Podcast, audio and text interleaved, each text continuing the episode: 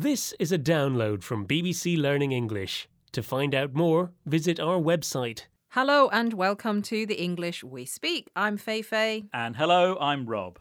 Rob, you are looking a bit stressed. Mm, yeah, well, I am. I've so much work to do. I'm still trying to catch up on yesterday's work. Oh dear. Does that explain why you look so scruffy? Mm, probably. I haven't had time to iron my shirt. And when I was trying to find something on my desk, I knocked coffee all over me. I think you need to get your act together. Uh, this has nothing to do with acting. This is for real. I'm not talking about acting, I'm talking about organisation.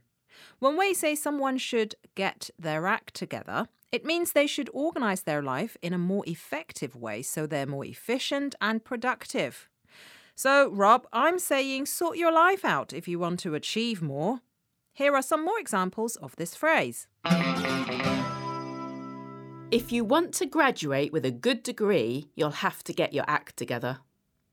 The team needs to get its act together if it wants to stay in the tournament.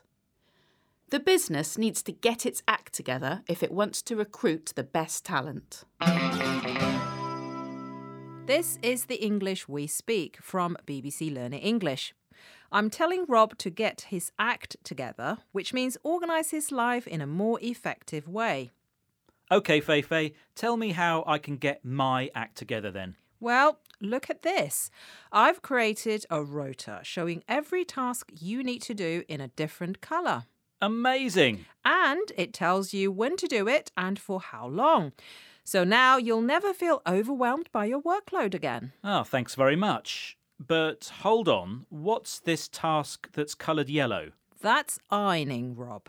You've got to find time to iron a shirt. Ah, good thinking. And this task here, coloured brown? Ah, that's coffee time. Do you want one now? Oh, yeah, good idea. I'll do the rest of my tasks later. No, Rob. Get your act together and I'll get the coffee. Bye. Bye.